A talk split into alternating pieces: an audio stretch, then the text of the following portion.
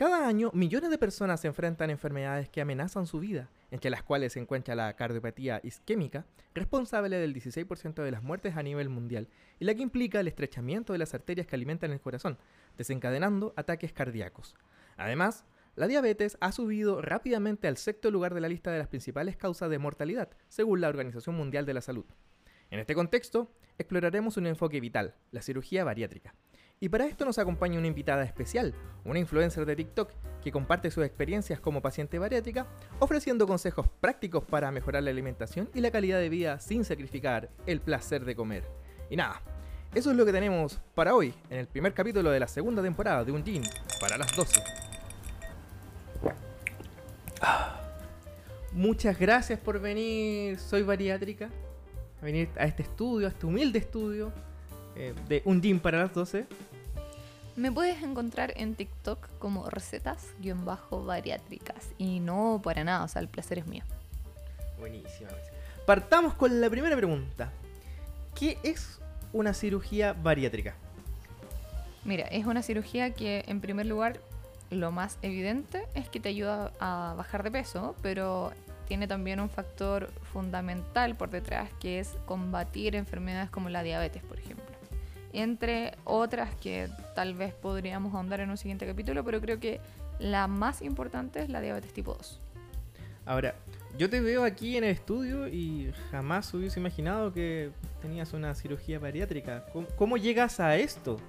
¿Cómo llegas a dar con, una, con darte una, en este caso con operarte con una cirugía bariátrica?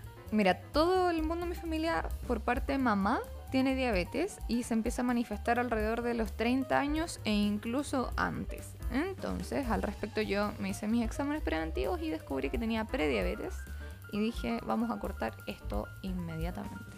Algunos podrían pensar que es el camino más fácil, para mí ha sido muy difícil porque a una persona como yo le encanta la comida en todas sus formas, texturas, sabores, aromas y tienes que moderar lo que comes. Después tu estómago se reduce a 260 en mi caso, que fue una manga gástrica, donde me cortaron alrededor del 80% de mi estómago para poder lograr esa capacidad.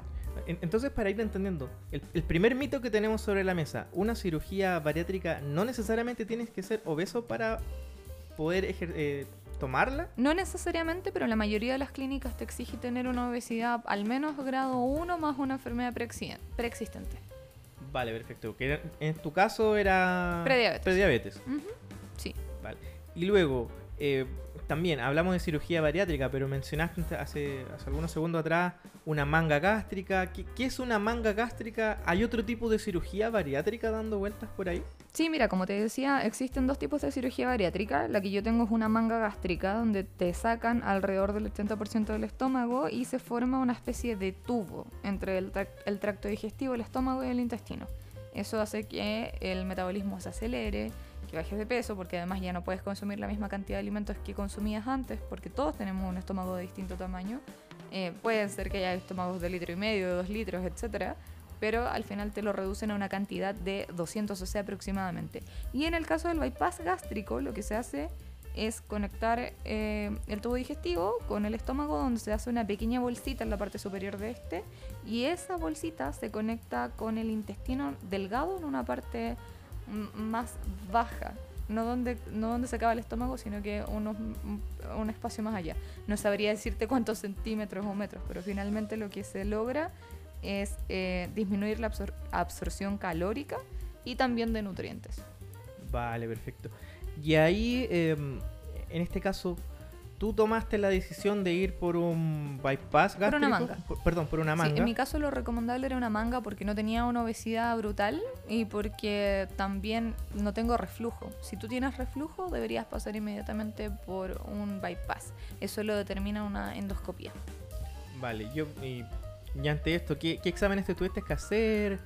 Eh, ¿Cómo llegas finalmente como a, tomar la decisión? Porque no, deja de ser menor tomar, entrar en, un, en este caso una cirugía, un procedimiento clínico, tener que recortar tu estómago para finalmente llegar a lo que estás ahora. Mira, así como todos los exámenes que me tuve que hacer, la verdad es, es macro, es macro. No recuerdo el detalle porque igual esto ya pasó casi hace un año Pero en resumen, partas con la endoscopía, que es lo más importante y lo que determina finalmente cuál es el tipo de cirugía que, que te corresponde. Y también eh, tienes que hacerte los típicos exámenes de hemograma completo, perfil lipídico, perfil bioquímico, etcétera, etcétera, etcétera. Y con eso puedes decidir en conjunto con tu doctor cuál es la mejor decisión para poder solucionar tu problema. Y ahí si te detectan alguna enfermedad de base que justifique la cirugía, recién podemos empezar a hablar de, operar. Vale, perfecto. Y en este caso, ¿cómo, eh, ¿cómo se financia la operación? Porque me imagino que igual sale bien salada. si Sí. no- En mi caso fue de manera particular, pero eh, también podrías hacértelo usando, por ejemplo, el Bonopat que entrega FONASA, donde creo que la cirugía cuesta alrededor de los 2 millones de pesos, tal vez un poco más. E incluso me di cuenta recientemente por unos amigos que existe la opción de pedir una especie de préstamo FONASA, donde tú pagas solo 400 mil y fracción y el resto lo pagas como si fuese un crédito. Un crédito MIT. Sí, Está, está bueno. es accesible, sí. El tema de la diabetes, de verdad, eh, creo que hay varias políticas de Estado trabajando en eso de manera muy eficiente. Una de ellas es el bonopat. El Bonopat. Y en este caso, eh, por el otro lado, por el lado de las ISAPRES, ISAPRES que en el último tiempo han estado harto en, en discusión, en tela de juicio, el sistema privado, eh, ¿la cirugía cubre algo? ¿O, o se considera como, un, como una cirugía estética? Qué buen tema tomaste. Mira, en cuanto a las ISAPRES, se dice que algunas te cubren cerca del 60%, pero eso la verdad es que es en los planes antiguos. En mi caso, cubría apenas el 25% y eso resultó en una devolución de apenas 700 mil pesos de fracción, donde se demoraron meses en hacerme esa devolución y yo tuve que apelar y mandar papeles porque no querían pagarla, pero finalmente se logró. Me imagino esa pelea. Mira, lo más importante es que siempre tengas el desglose con todos los códigos asociados a tu cirugía y eso después lo envías a tu ejecutiva de la ISAPRE y con eso ya pueden tramitar el reembolso. Vale, ¿no? Oye, y... Ok, ¿cómo es el proceso previo a, a la cirugía? Me imagino que ir a visitar como primer paso Visitas a tu médico. a, a tu médico. Te haces no, un chequeo. no es cualquier médico, ¿o no? Tienes que visitar a un especialista en cirugía bariátrica. Un cirujano bariátrico. Vale, ¿y eso cómo, cómo llegas como, hola, busco en mi... Te metes a la página de la clínica que quieres visitar o el hospital, o vas a la recepción o de la manera que tú prefieras, digital o física, y agendas la, la consulta. Y ahí obviamente te hace, la- te pide todos los exámenes que ya tuviste que hacer. Que ya sé cuáles son. Ahora me acordé. Ecotomografía abdominal, espirometría basal, ecocardiograma, endoscopía con test de ureasa para ver si tienes el- la bacteria. La Helicobacter La pylori. Helicobacter pylori tal cual. Eh, tienes también que pasar por un nutricionista, especialista en cirugía bariátrica que te dé el alta. También por una psicóloga o psicólogo bariátrico que te tenga que dar el alta para poder... eh, el pase más que el alta en realidad, Sí, para poder... de- Sí, el pase. El alta era una palabra equivocada. Sí. Te tiene que dar el pase para poder operarte y también tienes que hacerte el test de esfuerzo más los exámenes de laboratorio que te estaba comentando anteriormente. Claro, me imagino que, también se incluyen el, el tiempo protombina y todas esas cosas. claro, me imagino que eso va a depender mucho de- del staff médico que hay de por medio y de la condición que tenga cada una de las personas, porque tal Sí. vez... eh, Me lo imagino, me lo imagino, no, no, no lo sé. ¿Y, y cómo fue el proceso previo? ¿Cómo, ¿Cómo viviste los días anteriores? Me imagino que tomar y decidir, decidir en este caso cortarse el estómago. Decidirlo momento a tú, otro. estar seguro y que no te importe mucho lo que te vaya a decir la gente porque puede ser que tengas familia que se oponga, puede ser que tengas, no sé, una pareja que no quiera. En mi caso tuve la fortuna de contar con el apoyo de mi pareja, no así de todos los integrantes de mi familia, pero finalmente con el paso del tiempo lo terminan entendiendo de igual manera. Pero voy más, un poco más, más concreto. Ya, a ver, apriétame, a ver, ¿qué- ¿a qué quieres llegar? Una semana antes de la cirugía. Te comes todo. Básicamente te comes todo lo que después sabes que no vas a poder comer. O por lo menos no los primeros meses, sino es que no puedas comerlo. Sino que al principio partes con una dieta líquida previa a la cirugía. Después tienes que mantener esa misma dieta líquida al menos una semana hasta pasar a papillas. Y de ahí son dos semanas de papillas hasta pasar a picados blandos. Y de ahí es como un mes de picados blandos antes de pasar hipocalórico. Y de ahí ya cuando cumples los seis meses recién puedes empezar como a, si es que estás en tu peso saludable, probar una papita frita del plato de tu pareja y ojalá que no te den ganas de vomitar. Vaya, eso... O sea, uno se come una papita frita y como que lo que menos estás pensando es que va a haber un vómito. No, ya en mi proceso las papas fritas ni siquiera son apetecibles. De repente uno las mira, las huele y dice, oh, qué rico. Pero a la tercera papita ya, ¿para qué? O sea, ¿lo vale después de todo lo que he tenido que pasar para arruinarlo con una papita que se va a pegar en mis caderas por los siguientes mil años como una botella plástica en el desierto? No. No, no, no, tiene sentido, tiene sentido. Oye, y em, la cirugía misma, ¿cuánto tiempo dura? Nada. más te demoran en prepararte y anestesiarte, por lo menos en el caso de la manga. No sé cómo será en el tema del bypass, pero en mi circunstancia yo creo que más me demoré en que me tomara la anestesia, en que me pesaran, me dijeran cómo tenía que vestirme porque te tienes que colocar unas medias antitrombóticas, eh, desnudarte, ponerte la bata, que para qué lado se amarra la bata, de que después te colocan unos electrodos en la cabeza para asegurarse de que durante la cirugía no sientas dolor. Hablar con el anestesista, echar la talla un rato, ver cómo se toma el café antes de empezar y ya el, el, cuchillo en sí dentro de tu estómago dura nada, menos de una hora. ¿Menos de una hora? Sí, en mi caso fue menos de una hora uno se podría imaginar que tal vez son unas par de horas. Más que más te están cortando el estómago, lo tienen que coser. Te inflan el estómago a su capacidad máxima y lo recortan para formar este tubo. Eso en el caso de la manga. Entonces, después quedas con un dolor por la cantidad de gases que te metieron. Y lo más recomendable es que no hablen después de la cirugía. Yo hablé y pagué todos mis pecados ese día. Así que es muy recomendable que no lo hagan porque el dolor que se siente después por estar inflado es increíble. Oye, pero tuviste, siendo una cirugía de una hora, tuviste que quedarte hospitalizada, clinicalizada, pues, dirían algunos humoristas por ahí. sí, mira, la verdad es que hay muchas clínicas que ofrecen este procedimiento como ambulatorio, pero en mi caso me hicieron pasar una noche en el lugar, siendo que igual me paré temprano, pero francamente no sé si era para quedarse una noche. Ya, como que depende mucho de, del staff médico.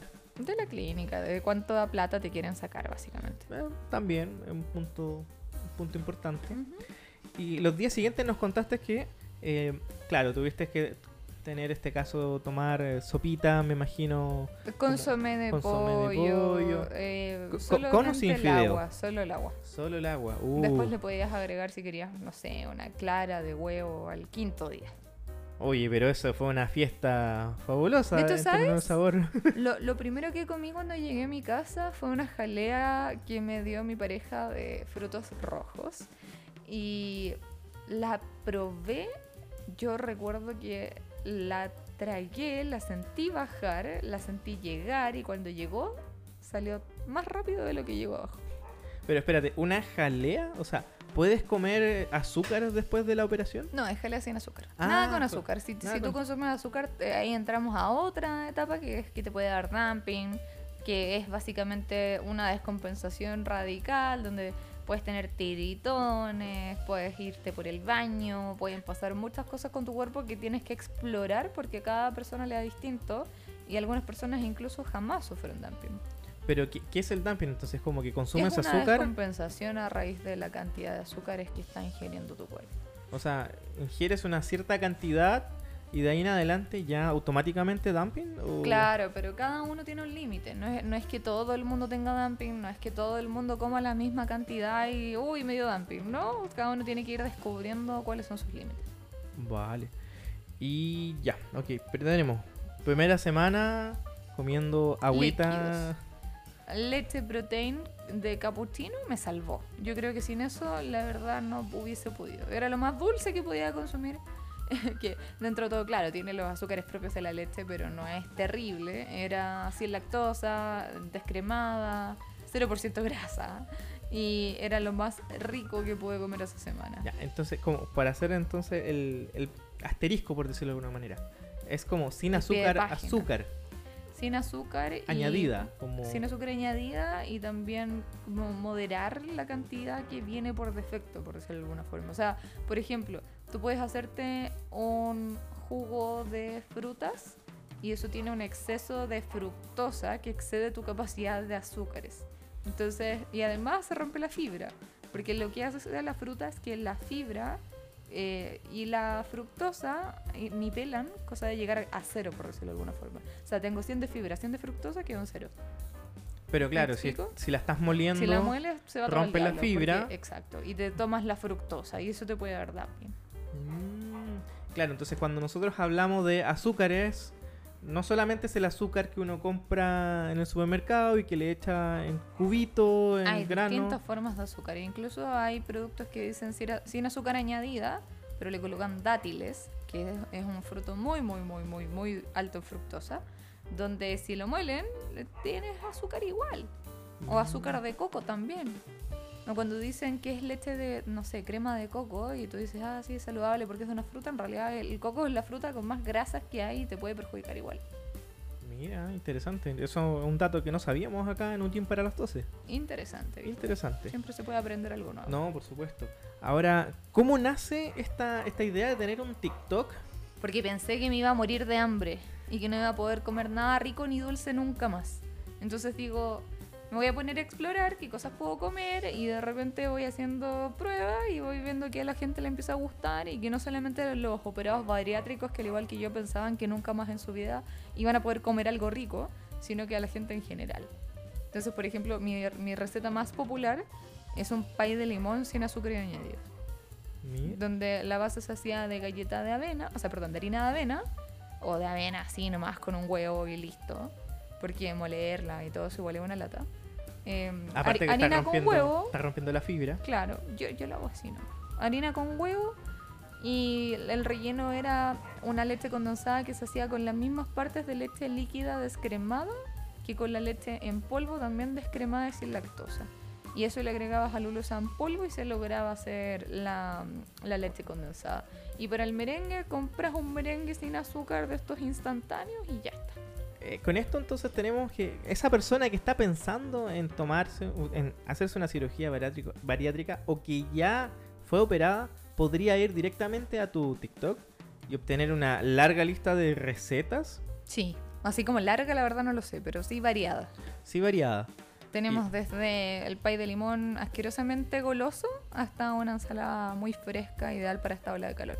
Sí, de, de hecho ahora estamos mirando acá en el equipo eh, el TikTok y vemos de hecho unas infusiones que... Sí, por ejemplo, infusiones de té blanco con durazno con frutos rojos, que es ideal, pero eh, tienes que tener cuidado porque el té inhibe la absorción de nutrientes. Y si tú te tomas ese té eh, me- a- antes de dos o tres horas de tu última comida, vas a inhibir la absorción de lo que te comiste. Y como eres un operador bariátrico, no te conviene perder nutrientes. Entonces tienes que tomarte esa infusión tres horas antes o después de comer. Ya, ahí hay un punto importante. ¿Por qué es tan importante el tema de los nutrientes? Porque técnicamente estás comiendo mucho menos de lo que comías antes, por lo cual ya no absorbes la misma cantidad de nutrientes. Y en el Vale. caso de una manga, por ejemplo, si bien la absorción de nutrientes no es tan terrible como en el caso de un bypass, porque técnicamente no dejas de absorber, sino que absorbes menos, en el caso del bypass sí es, eh, como te decía, retrasa la, la ingesta calórica, pero también la, la ingesta de nutrientes.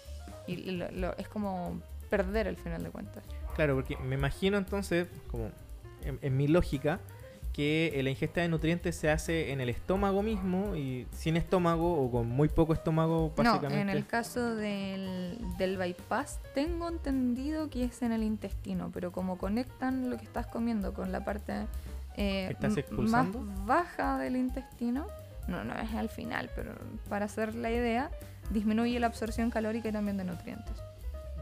Mm. Se pone un poquito más adelante del intestino delgado de lo normal. Con eso tengo, tengo otra duda. A ver. Eh, ¿Cómo lo haces en el día a día con los nutrientes? Porque si estás comiendo menos, en este caso nos dijiste que comes cerca de 200 eh, CC. O CCs, sea, o sea, sí, gramos CC, como le quieras. eh, dentro de tu estómago. Que de- en verdad es menos. Sea, ojalá te entraran 200 CC. Ya, pero eso es como una cirugía que se ha mantenido bien a lo largo del tiempo. Claro.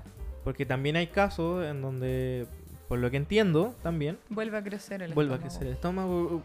no, no sé si nos puedes relatar un poco más al respecto. Claro, hay gente que termina arruinando la cirugía, por ejemplo, por consumir em, bebidas gaseosas. Entonces Mm, eso hace que se te empiece a, a inflamar, a inflamar, a crecer, a crecer, hasta que ya finalmente te vuelve a caber dos platos de comida y no te mediste y pasaste tu límite y no vas a volver a achicarlo. Y podrías en ese caso optar por una cirugía para poder reparar este daño. Ya, entonces para entender, el, el estómago vendría siendo un músculo. Y un músculo que se podría estirar como un globo. Mira, la verdad, nunca me lo han explicado de esa forma, pero yo lo veo como igual que la piel. Si tú empiezas a engordar, después queda piel que cuelga. Y si, o sea, si engordas y bajas de peso, va a quedar piel colgando. En el estómago en el entonces estómago sería lo mismo. sería similar, Si- si solo que más. ese, ese colgajo igual se llena. Entonces te queda el espacio disponible para seguir llenándolo. Y claro, si antes te entraba, en este caso, no sé, un, un yogur de 120 gramos, eh, si empieza a crecer ya te pueden caer dos yogures, tres yogures y así volvemos al litro y medio, dos litros de estómago. Claro. Que- De hecho, hay gente que va a restaurantes haciendo operada y que se pide tres platos distintos, prueba todo un poco y al final después te das cuenta que en verdad no le cabe de todo un poco, sino que le caben dos platos, dos platos y medio.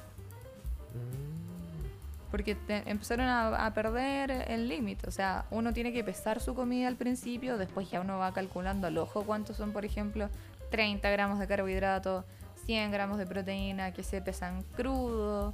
eh, y vas viendo también cuánto te cabe de vegetales, que los vegetales, eso sí, los puedes comer ya como más a, a libre disposición, pero finalmente no- nunca te va a caber los 200 al principio.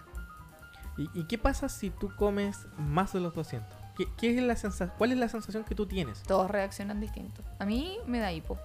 Y después cuando ya me pasé mucho, como que empiezo a bostezar. Y eso es porque empiezo con náuseas. Como que quiero expulsar el exceso. Y antes, cuando recién me había operado, era derechamente expulsar. No había hipo, no había náuseas, no había bostezo, era Cuando dice Correr al expulsar baño. es... Ah, ok. a vomitar. Ah, ok. vo- vomitar, Sí, vomitar. vomitar. Sí, porque uno puede pensar en... Hay muchas No, formas de expulsar no. la comida. La, vomitar, la- para mí la menos favorable, porque además como que el olor y... bla, no, No. no es agradable. No es agradable. Ahora, ¿conoces de casos de gente que, eh, no sé, haya, se, se haya ido muy lejos su, su operación, se haya desbandado, hayan comido mucho y Sí, hayan pues. querido volver a operarse? Sí, hay gente que se opera las veces que quiera en realidad, siempre y cuando haya un médico que se lo permita. Y siempre hay médicos que tal vez ya no tienen el criterio de poder decirte no para, sino que lléname el bolsillo. No engorda nomás, ¿cachai? E- Entonces, em, pensando ahí, ¿podría darse el caso que se operen dos, tres, Conozco cuatro? un caso de una persona que se ha operado varias veces. No voy a decir cuántas por respeto, porque podrían identificar fácilmente quién es. Así que dejémoslo hasta ahí.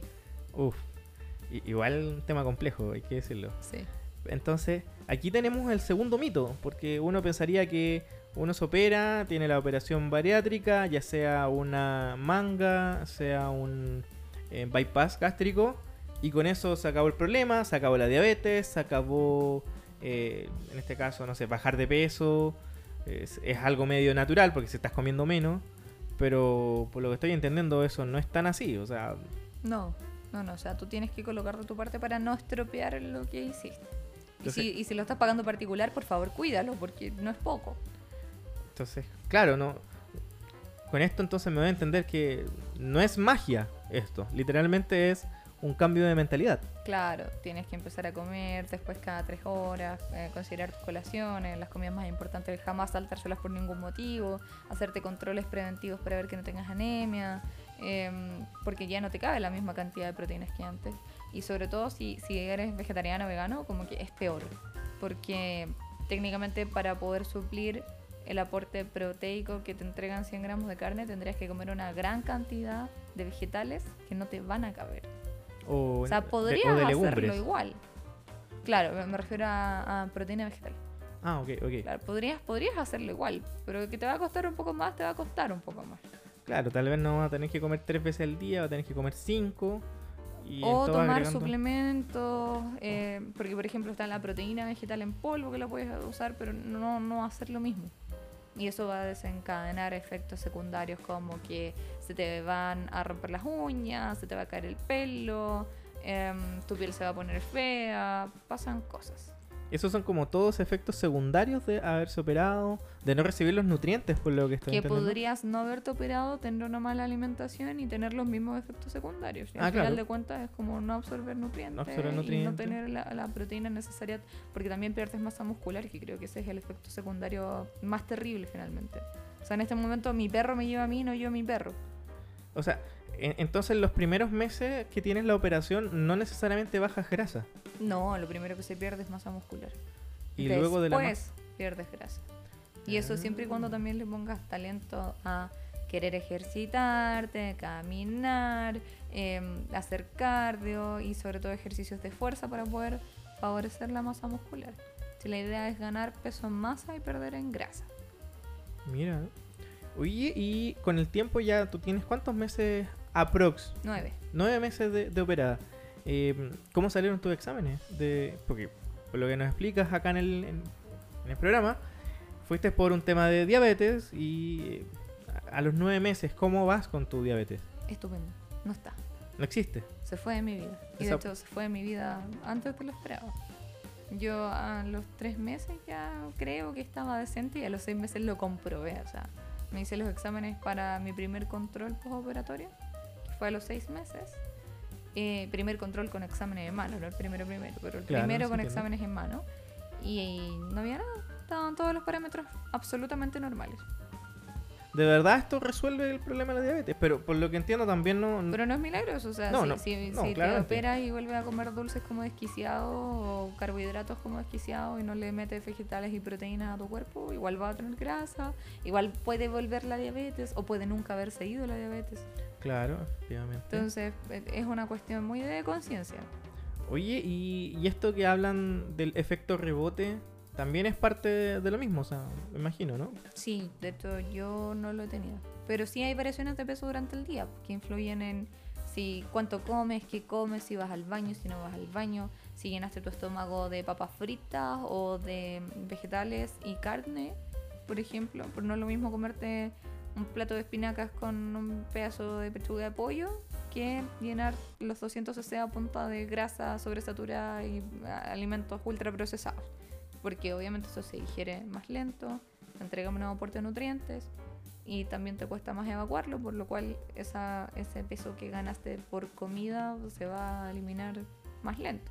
O podría no eliminarse y acumularse como grasa. Ya adherirse, claro. Claro.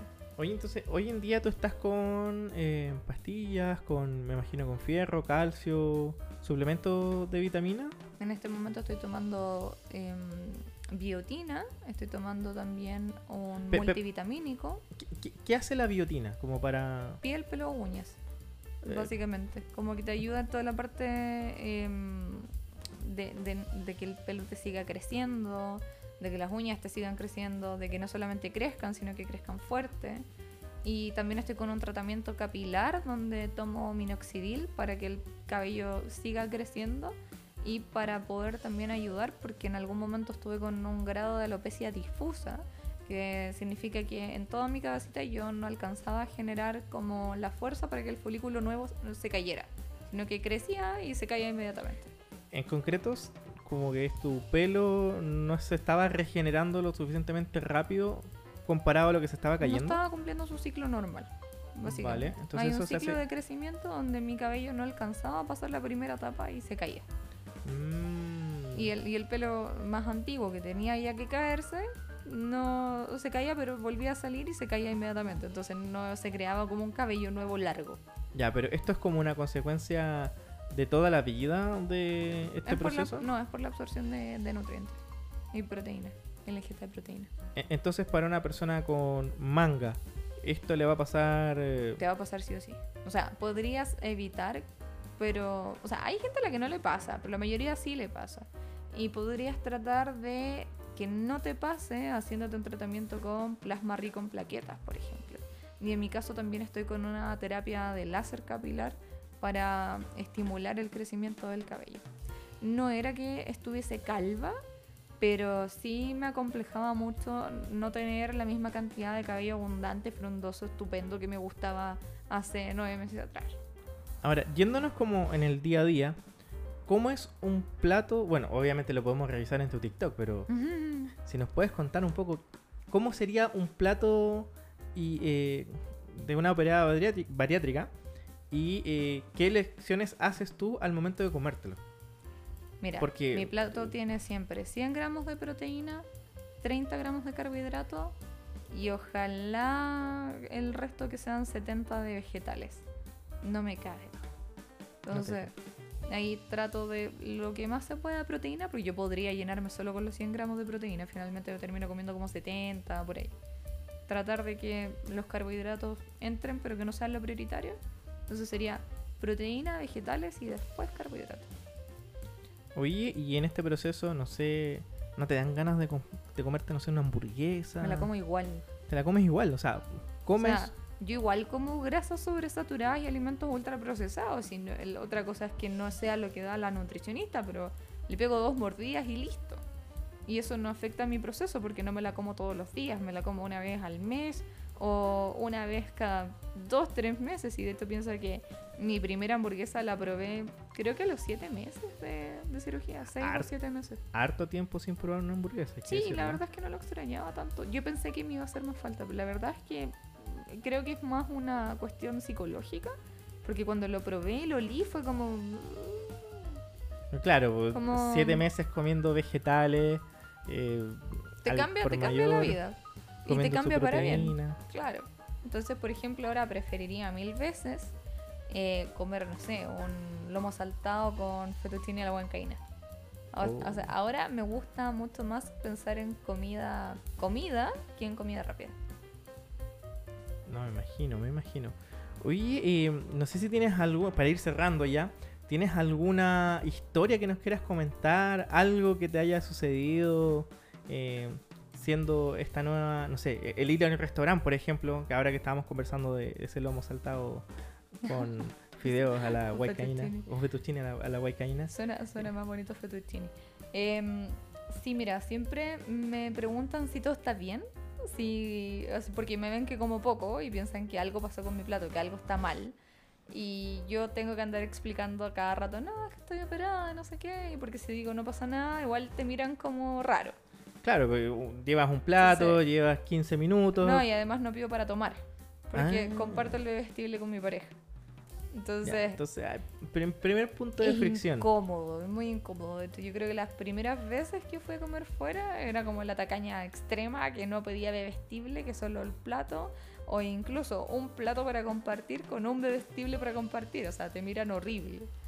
Eh, qué mujer más desagradable y más tacaña. Así que ahí como que uno entra en gracia, da explicaciones, o te pides tu plato, te lo llevas para la casa y sabes que te va a durar perfectamente tres días.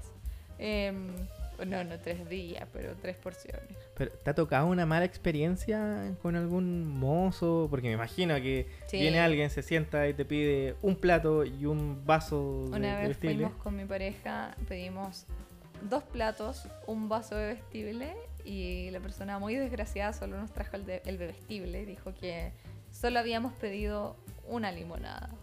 Y fue como, sí, pero también bien habíamos pedido dos platos. No, no, no, es que yo escuché una limonada. Pagamos la limonada, nos fuimos, nunca más volvimos a ir a ese lugar y está vetadísimo de nuestra lista. Si quieres, si te acuerdas del nombre del local, lo podemos exponer acá para que Mira, el quedaba- público fiel de Un Gym para las 12 haga justicia. Quedaba en Viña del Mar, no vamos a dar nombres porque creo que todo en la vida se devuelve y de alguna manera se paga. Eh, y otra anécdota y con esta cierro que creo que fue fabulosa dentro de todo, como un lindo recuerdo ahora, porque cuando pasó me quería morir. Nos comimos unos champiñones con mi pareja que los habíamos comprado hace un tiempo eh, y dijimos, no, si la fecha de vencimiento como que todavía no, pero igual se notaba que estaban medio arrugados, como que ya no era cuando llegan y salen de la bandeja del supermercado Claro. estaban evidentemente más Estaban pasados ahí. ¿Ha- Mm. ¿Habían generado vida? No todavía, pero se notaba que iban por ella. Vale. Entonces mi pareja me dijo, no, sí, mira, si lo podemos usar todavía, todavía sirve, bla, bla, bla. Yo confié ciegamente porque amor, el amor es así, te hace confiar. y te traiciona de la peor manera. Y claro, pues, me comí los champiñones y morí. O sea, vómito brutal, eh, descompensaciones, etcétera, etcétera. Y estoy muy segura de que ese plato lo que a mí me hizo muy mal era los champiñones. Los champiñones, claramente. Sí. Están pasados. Por el resto todo ya lo había probado, pero y no me hizo nunca mal, pero, pero los champiñones fueron una desgracia. Así que si mi pareja está escuchando esto, le pido por favor que nunca más me diga, no, si todavía sirve, porque no sirve. Quizás para él sirve, porque a él no le pasó absolutamente nada, pero para una que tiene un estómago nuevo y que está luchando por empezar a conocerlo, porque es conocerte desde cero, de verdad que, amigo, no, no sirve. No nos sirve, vale. Última pregunta, y con esto de verdad vamos cerrando. Sí.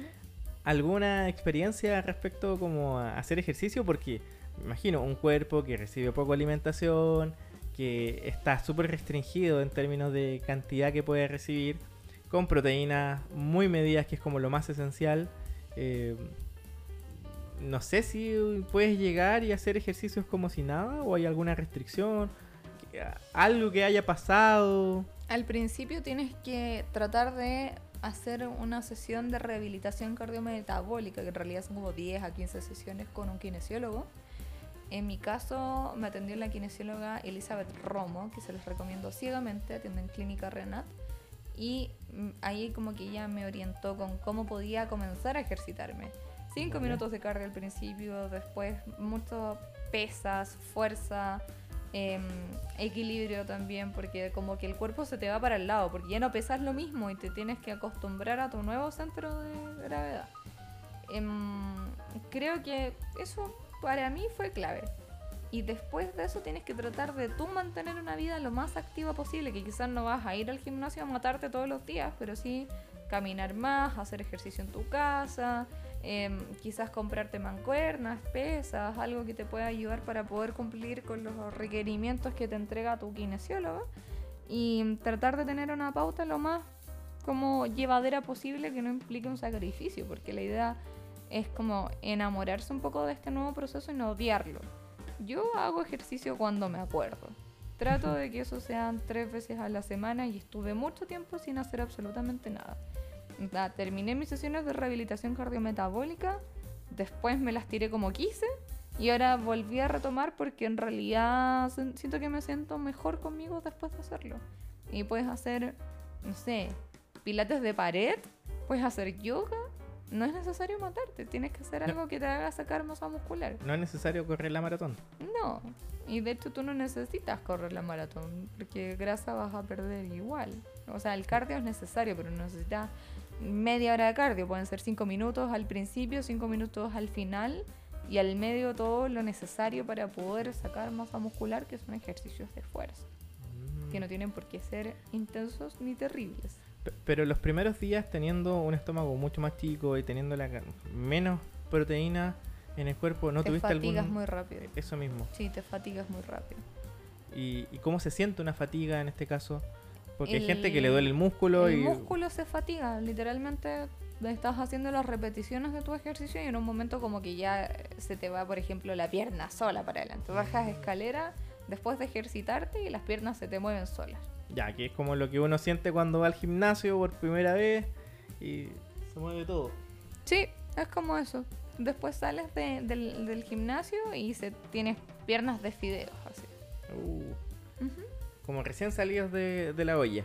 Sí, pero bueno, yo igual para cerrar le diría a la gente que lo necesita, que se atreva, que lo haga, que es un sacrificio muy grande, que te van a decir que el camino es el más fácil, pero la verdad es que no es el más fácil, sobre todo si te gusta comer. Pero si te gusta comer tienes que saber también que no está todo perdido, que no es un dejar de comer para siempre, sino que aprender a enamorarte de la buena mesa. Yo creo que uno elige sus batallas finalmente. Si algún día te quieres comer una torta llena de manjar, vas a poder hacerlo igual.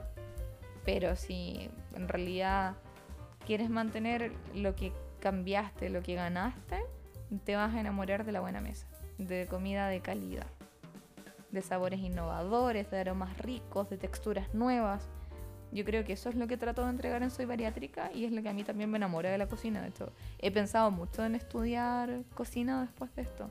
Me di cuenta cuánto me gusta la cocina y cocinar, que es algo que cuando grabo cada uno de mis videos, lo- me encierro y me voy en mi mundo y me pongo creativa y se despierta una yo que no sabía que existía y que sabe combinar de alguna forma que no me explico, que es como ratatouille al final de cuentas.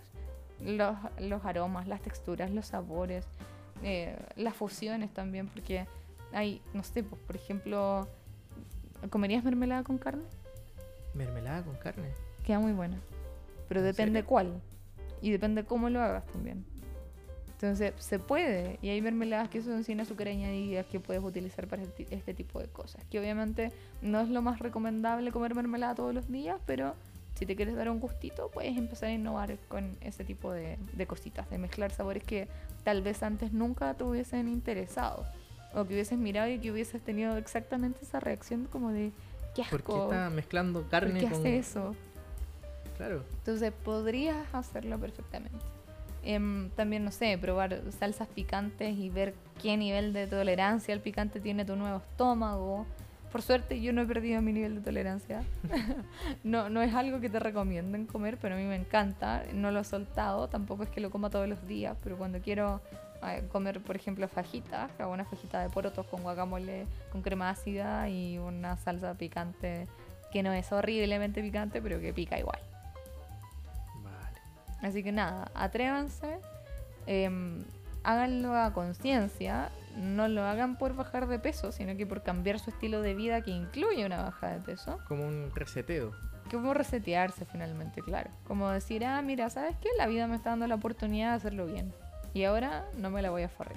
Muchísimas gracias por venir al estudio, por esta entrevista, por contarnos todo lo que tenga que ver con el proceso bariátrico, en este caso tu proceso bariátrico de primera fuente. Y ya saben, a los que estén escuchando el podcast de Un los 12, pueden seguir a Recetas Bariátricas, ya sea en TikTok, Instagram. Recetas-bariátricas Exacto. en TikTok e Instagram. Así que ahí pueden tener una larga lista de platos a seguir, a revisar. a- no sé, ahí pueden después Eso se convirtió en una comunidad brutal donde todo el mundo pregunta todo, donde todo el mundo quiere recetas nuevas y me encanta. Creo que es como una guía para convertirse en un bariátrico sabiendo que no vas a morirte de hambre. Y quiero también aprovechar esa instancia final para agradecerle a mi pareja, a mi pololo, como le decimos en Chile, porque lleva tres maravillosos años conmigo aguantándome, pero este, estos últimos nueve meses han sido muy especiales porque come lo mismo que yo, se sacrifica de la misma manera que yo, no, en realidad no es sacrificio, pero ha- se ha abierto a probar cositas nuevas en términos de cocina, em, eh, de estar ahí como de tanteando y rectificando sabores conmigo, de hacer la cocina una experiencia que es más que el lugar donde hay que alimentarse, sino como que se disfruta al final del día y donde después nos sentamos a conversar y a disfrutar y a decir, oye, qué rico. Y a veces hay una sensación de tanto placer que ni siquiera necesitamos hablar. Es como, por favor, siéntate conmigo a cerrar los ojos y disfrutar este sabor que te lleva a otro planeta. Así que yo creo que el amor trasciende y ayuda muchísimo también a enfrentar el proceso cuando se hace en conjunto. Porque además él también bajó de peso. Y también yo creo que si se hace un chequeo médico podríamos verificar que reguló sus niveles de todas maneras. Oye, entonces queda mandarle un saludo a ese pololo, a esa pareja, porque claramente está poniéndose la 10 contigo. Es el amor de mi vida. Ah, ¿ven? Aquí en un tiempo para las 12 aflora el amor. ya, estamos por hoy. Muchísimas gracias. Gracias a ti por la invitación. Y ustedes saben ya, queridos auditores, que siempre nos pueden estar mirando en las redes sociales cuando saquemos nuevo contenido. Si te gustó este capítulo, te lo puedes compartir ahí a tu amigo, amiga, pareja, tío, familiar, quién sabe por ahí. A quien necesite ser bariátrico. Claro. Que quiera darle O una a quien vuelta a vida. necesite cocinar cositas que no sabía que existían. También.